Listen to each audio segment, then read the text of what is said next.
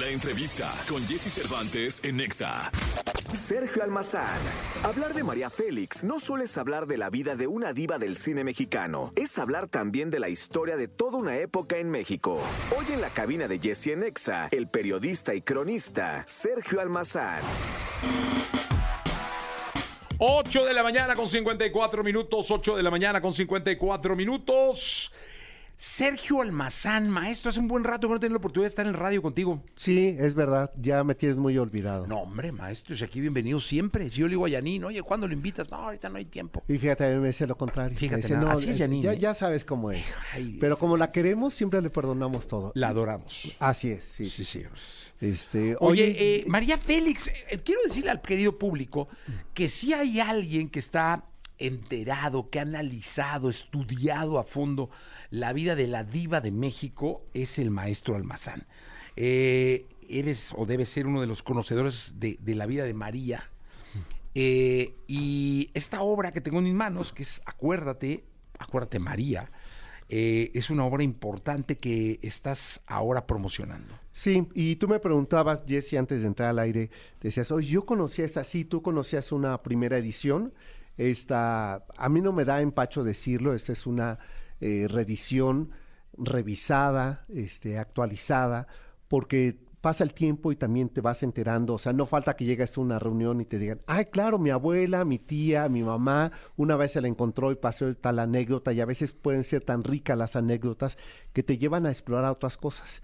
Y eso ocurrió desde hace 10 años en que eh, comenzó a circular esta, esta novela, después terminó un- su periodo en otra editorial, y hace un año y medio dije, ¿por qué no revivir esta historia para una nueva generación, Jesse?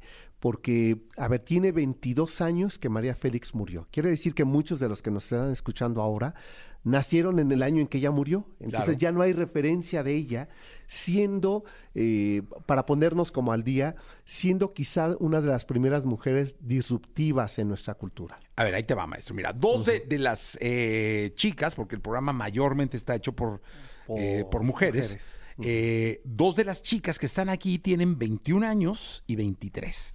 O sea, eh, nunca han visto una película de María. No, no, no. No. Quizá no saben quién Ni es María Félix. es Mar- ¿no? quién es María Félix. No, No, sí, sí, sí, sí ahí que saben, sí saben, ¿no? Pero no tienen como muy claro el contexto de la grandeza que significó María. Félix.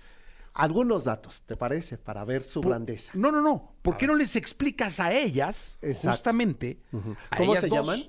Eh, Joss, Joss y Paloma. Y Paloma. Y Paloma, ¿no? Exacto. Entonces, eh, digo, seguramente pues, se dedican a la comunicación Y y, dejaste todo. fuera a a, Janine No, ya es que por la- vanguardia envejecida, ¿verdad? No, exactamente. O sea, Sí, Yanisita sí, sí, sí. entra más bien ya, Ya. en las. En la primera edición. Sería como la tía, ¿no? La tía, la tía grande de las señoras. Este, sí, no, Yanisita podría ser tía de, de las. Y yo podría ser abuelo. No, no, Este, pero papá sí. no, no. papá sí. Bueno, digo, eres abuelo, pero no de esa edad. No, no, cuatro No, años mi cuatro años, Ellas sí o no tienen ni idea. sí. Y ya no entremos de este lado. eh, eh, Entonces, platícales me a ellas para que tengan el contexto. Exacto. ¿Quién fue María Félix? A ver, María Félix es la primera actriz del cine mexicano que en el cine mexicano apareció con pantalones. Antes de que las mujeres pudieran votar en este país. Ella llegó con... Es más, no se vendían pantalones para mujeres. Tuvo que usar los pantalones de su hermano para poder actuar en una película. ¿no? Y el director no quería filmarla porque ya no se quería poner falda, pero decía, ¿cómo voy a montar caballo con falda? Entonces pone pantalones de hombre. Insisto, 10 años antes de que se votara, de que las mujeres pudieran votar en este país. Fue la primera actriz que se le permitió, siendo ella muy poderosa o muy empoderada, le permitieron, llega a una entrevista, María Félix. Estoy hablando de 1953, 54. O sea, todavía no nacían sus papás. No, ni siquiera, lo- ni siquiera los nuestros. No, Este, no, mío no, sí, bueno, nació en el sí. 25. Ah, Mi Jessy, papá. no, no, no, mi papá nació en edades, 1925. ¿En serio? Y mi O sea, mamá el 20, ya no, ya no están con nosotros, ya pero Ya. mi padre Sí, ah, bueno, 2000. mi madre ya había nacido, sí, había desde el sí. 47, 25, tienes razón. 26 nació mi mamá. Entonces, en el 52, 55, la invitan a un programa de Televisa, Televicentro, ¿no? Y dice Paco Malgesto, tú sí te vas a acordar de él. Totalmente.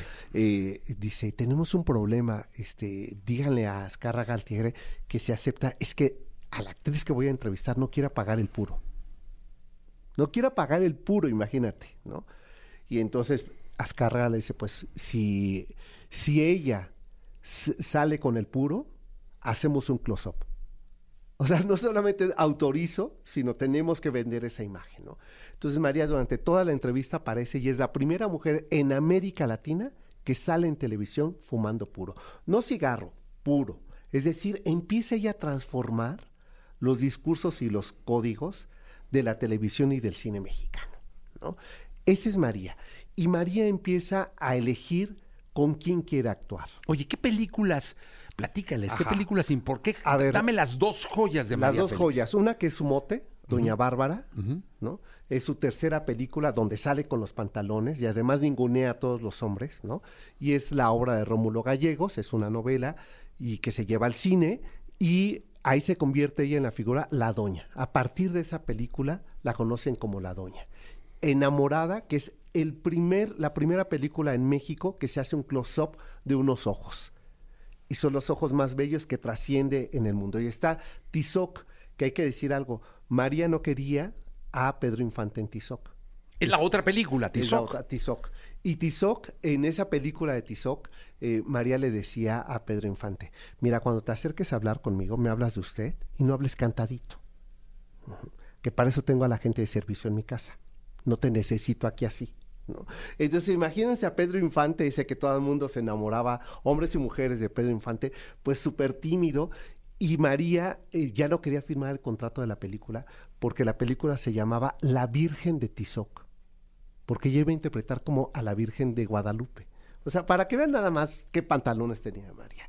Entonces, pues, este... Y como la película Tizoc, ¿no? Tizoc, porque Gobernación no permitió. Oye, que es la, así. también, creo yo, la gran obra de Pedro La gran- Infante. Sí, a ver, con esa es la primera película que se gana el Oso de Oro en Berlín. Sí, del sí, cine sí. mexicano, o sea, es la gran película la película que encumbra, de, que de encumbra manera, a Pedro Infante. Y Pedro Infante además ya no vivía.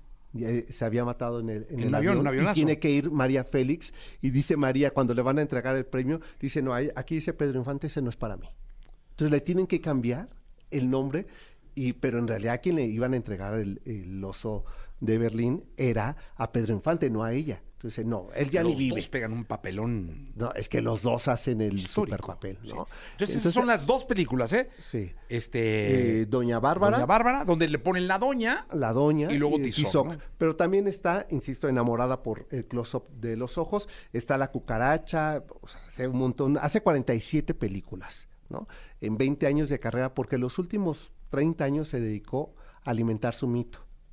Tiene frases célebres y a mí me encanta algunas de ellas, por ejemplo, dice, este, ¿cuál es la diferencia entre una mujer original y las demás?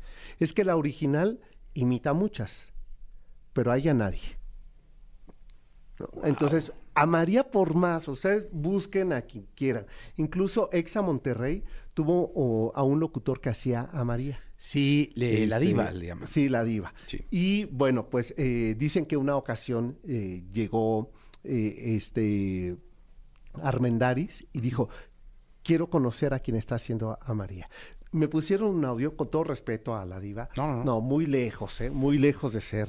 Pero, pero es No, pero era más bien un rollo de parodia. Un rollo de parodia, Sí, ¿no? sí, sí, claro. Y este, y pues no, mu- muy lejos. Felipe Nájera también la hace, La Roña, ¿no? Este otro personaje. Pero te das cuenta lo difícil que es. Yo ahora que voy a presentar el libro, estaba buscando, googleé, a ver si tú sabes, tú que eres de Guadalajara. Este, Vas a la FIL, ¿va? Voy a la FIL, presento el sábado 25 a las 8 de la noche, aprovecho para invitarles. Estaba buscando un trans que hiciera la doña. ¿no? Me llegaron tres y decían, no, pues no, me voy a quemar, voy a quedar peor, ¿no? Y esto te das cuenta cómo construyó tanto su personaje que es casi imposible imitarla, ¿no?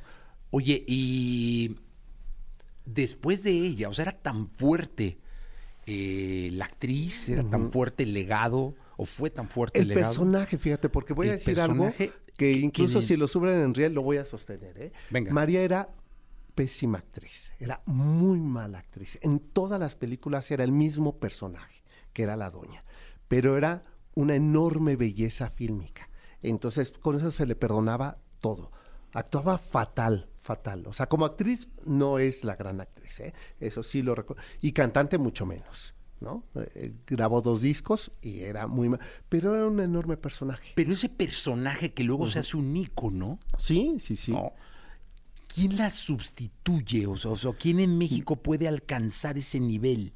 Eh, a ver, quizá la gente que está ahorita escuchando va a decir, no, pues eh, Silvia Pinal. Silvia Pinal, Silvia Pinal es muy bella, me parece hasta mucho mejor actriz, pero tiene algo, eh, o no tuvo lo que sí tuvo María Félix, que fue un halo de misterio.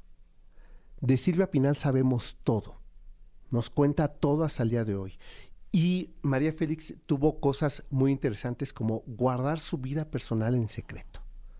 Y decían, claro, hace 22 años no había Twitter, es verdad, pero no lo hubiera tenido, no lo hubiera hecho, eh, porque eso es una diva. Esconder, eh, piensa en, en Greta Garbo, piensa incluso en la propia Madonna.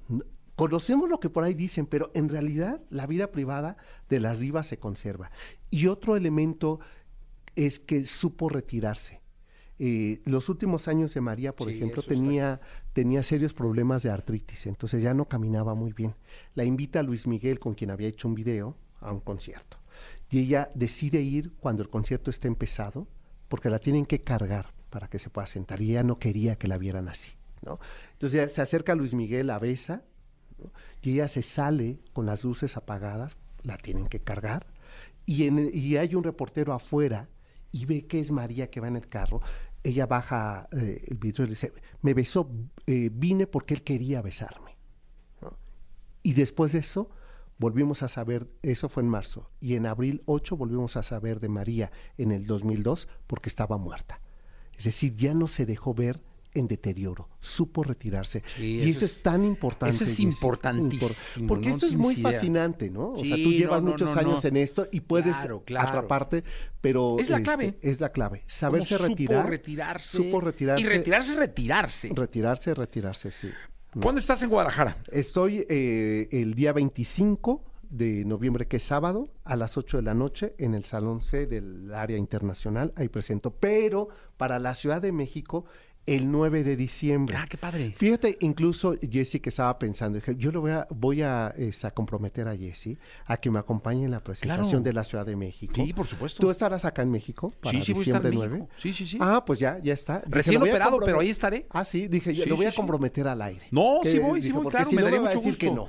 De Entonces- hecho, te iba yo este, a decir de la FIL, Ajá. pero no puedo ir a Guadalajara. Ah, ok. Pero aquí seguro. Aquí sí. Ah, bueno, sí, sí. Pues ya está. ¿Te coordinas con la jefa ahí? Sí, sí, sí, yo aquí este, con la manda más. Sí, ¿no? sí. Mira, Eh, esta charla está bien interesante para una presentación del libro. Exacto, así, así. No, eh, y me lo leo así. padrísimo. Sí, sí, sí. La- fíjate que la última vez que, que alguien me pidió presentar un libro, Ajá. eh, que me lo pidió, y tuve que, bueno, no tuve que, sino fue un honor, como es este, este, fue Miguel Bosé.